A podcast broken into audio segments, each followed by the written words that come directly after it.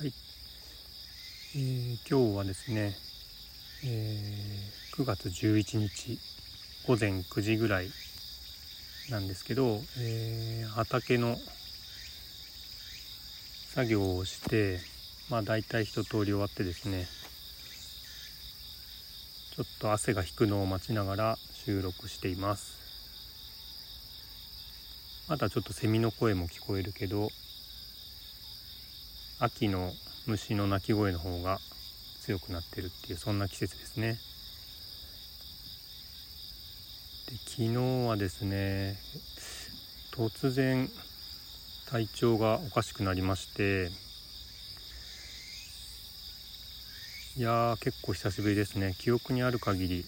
多分3年ぶりぐらいじゃないかな。なんか突然おかんとうんいろんなこうところのこう違和感で朝起きれなくてですね。でいつも朝はあの子供に朝ごはん作って、まあ、あと奥さんにも、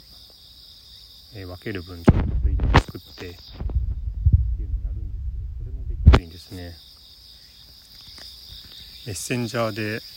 奥さんに「すまん朝ごはんよろしく頼む」って言ったままずっとベッドに寝続けていました。で本当に水分取ることぐらいしかできなくて。うん久しぶりにちょっとガツンときたなっていう体調不良でしたね。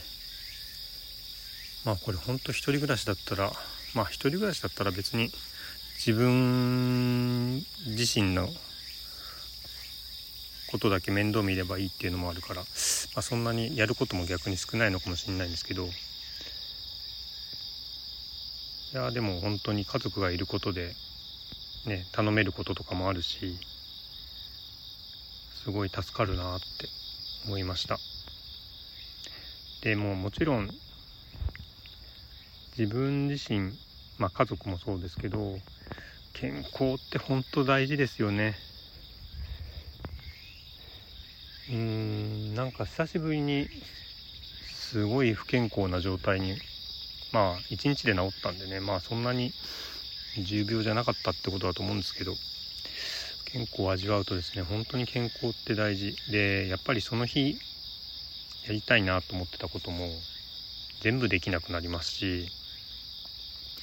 誰かと約束してたことも果たせないし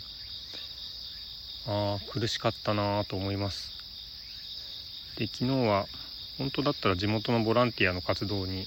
参加する予定だったんですけどで私ほとんど行けてないので昨日久しぶりに参加できるんで良かったなと思ってたんですけどそれも行けなくなっちゃったってそれがそれが一番きつかったですね。うん。まあでもそこ体調無理をしてね行って迷惑かけてもしょうがないし、まあ、翌日は仕事だしね。そこで体力使い果たして仕事に支障が出るなんてことになったら本当全くもって本末転倒なんでまあ昨日は休んでよかったかなと思います。でまあ体調悪くなってねちょっと思ってたんですけどうんやっぱりまあ僕はコロナに多分かかっていなくってえっ、とコロナで具合悪かったっていう人ね周りにもいっぱいいますし、まあ、その体験をねポッドキャストで配信されてるのも聞いたことがあるしあのね結構辛かったよっていう話聞くじゃないですか。ね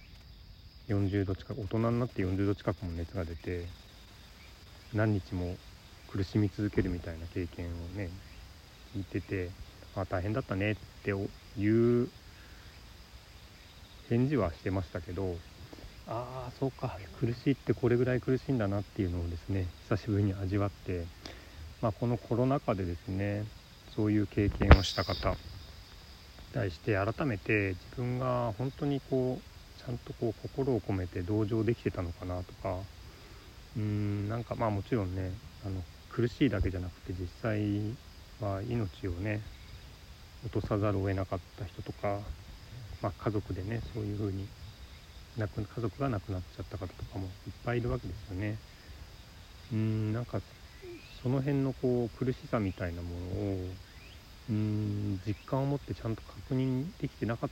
たんじゃないかなっていうことをちょっと思いました。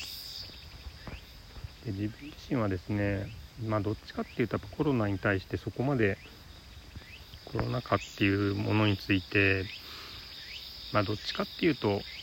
まあ、そこまでやらなくてもいいんじゃないかなとか思うことの方が多かったですね。まあ、特に育ち盛りの子供を持つ身としては学校が一斉休校になっちゃったこととかあとその後のいろんな課外活動みたいなものが中止になっちゃったりしたこととかうわスズメバチが来る。怖い。うわ。う怖かった。まあそういうことをですねやっぱり子供にとって非常に貴重な時間をですね奪うってうんまあ公衆衛生の観点でやむを得ない判断だったってっていうのも言ってわかるんですけどその後ずっと続いたことに対しては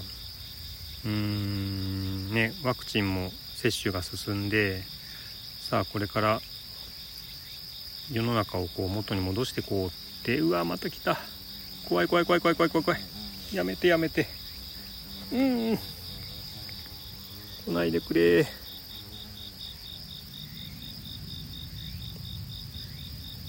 ねすいません。でそれに対してはだいぶネガティブな意見を持ってました。うん。まあでもやっぱりこういうふうに苦しんだ経験をした人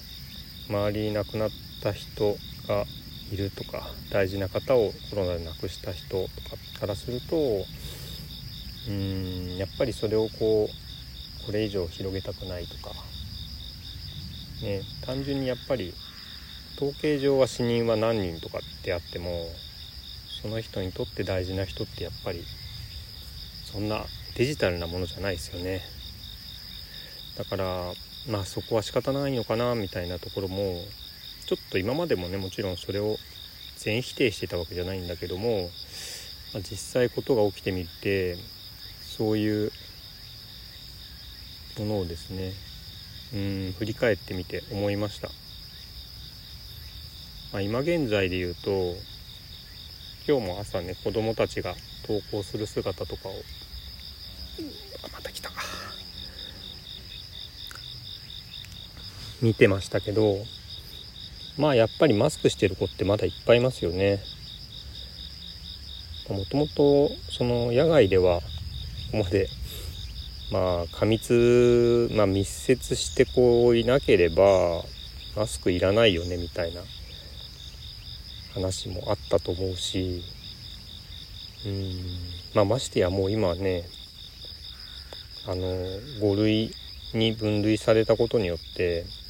いろいろな行動規制が基本的にはもうなくなったわけですよね。でも子供たちにとってはやっぱりこの3年間って人生において彼らの人生の中ではすごく長い時間だったわけでその間マスクをしてくださいねって言われたことは非常に長い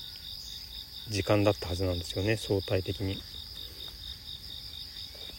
まあ、仮に10歳の子がいたら3年間